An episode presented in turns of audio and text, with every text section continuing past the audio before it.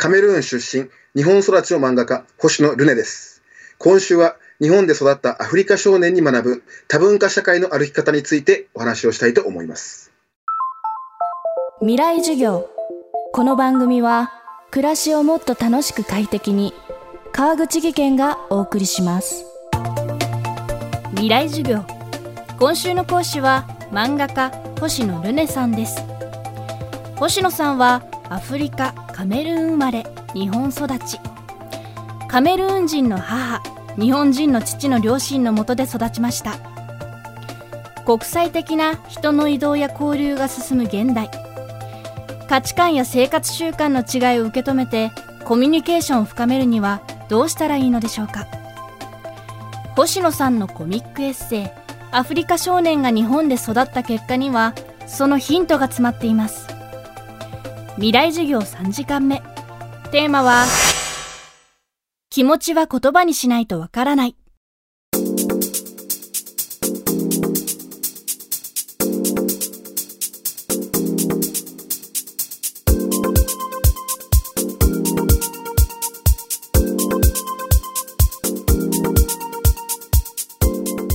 社会に出ると仕事しなきゃいけないんで仕事ってコミュニケーションすごい大事なので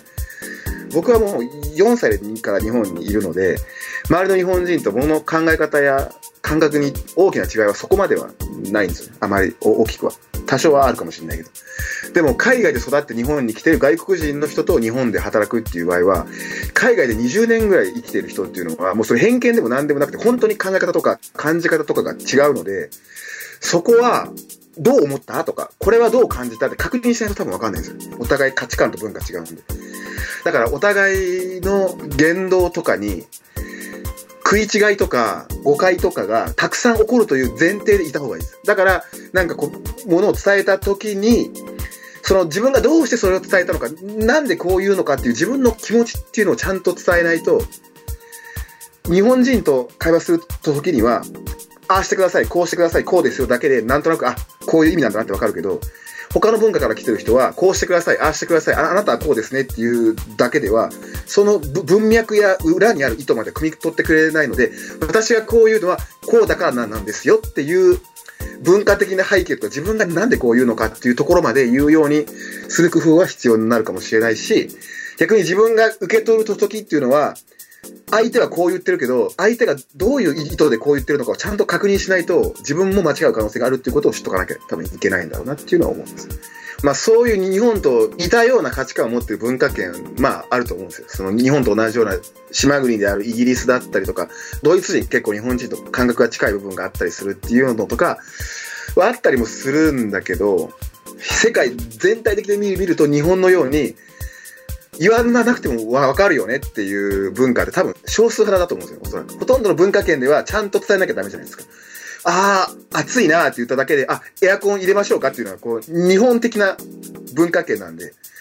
まあ、ちゃんと伝えなきゃいけないでしょうね、自分の思ってることとか。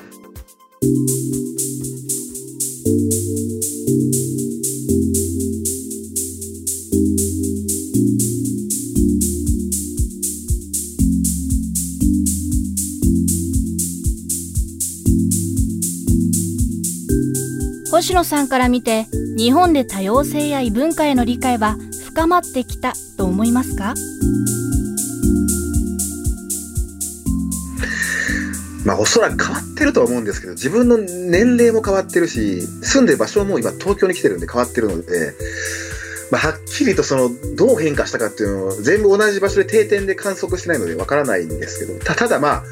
ああの人口比に占める外国人の数とか、そのハーフの子供とかの数は増えているので、そういう子供たちや、まあ、えー、人に接する人は増えているので、必然的にね、あの、みんな経験値も積んでくるし、メディアやあの SNS で、なんかそういうことが取り上げられることも増えてきてるんで、やっぱ人意識自体やっぱ変わってはきてますよね。それでまあ炎上騒ぎになったりもするし、で、それをまた見てみんな考えるだろうし、まあ変わってることは間違いないですよね。アイデンティティとしては、僕は日本人ですとも言わないし、カメルーン人ですともあんまり言わないんですよね、僕の場合は。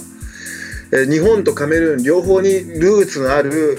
地球人というか、に人間であるっていう感覚。だから日本生まれ日本育ちの人にはなかなか理解しづらいんですけど、日本人でもあるし、カメルーン人でもあるっていう感覚っ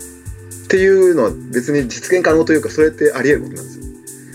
多くのハーフの人とかはやっぱそういう、僕はまあハーフじゃないですけど、多くのね、そのハーフの子たちは多分こういう感覚でしょうね。多様性についての異文化理解とか、多様性ある社会で生きていくために、どういうことをしてた方がいいのかとか、どういうふうに考えたらいいのかっていうことをあの僕の書いてる漫画をこうプロジェクターでこうエピソードを紹介しながらこのお話っていうのはこうこうこうでこうだからこうなんですよっていう僕のあのそこで学んだこととか考えてほしいことを伝えるっていう。何かを強制したりとかっていうことはあんましなくて考えるきっかけを与えたいだけなので僕は基本的にだこんなこともあるあるんだよって。こういうふうに思う人もいるよ。みんなはどう感じるみたいな。問いかけかけるスタイルですよね。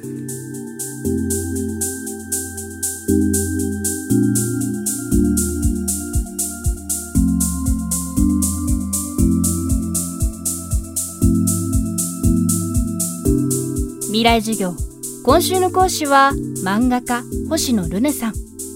今日のテーマは気持ちは言葉にしないとわからないでした。未来授業。明日も星野ルネさんの授業をお届けします。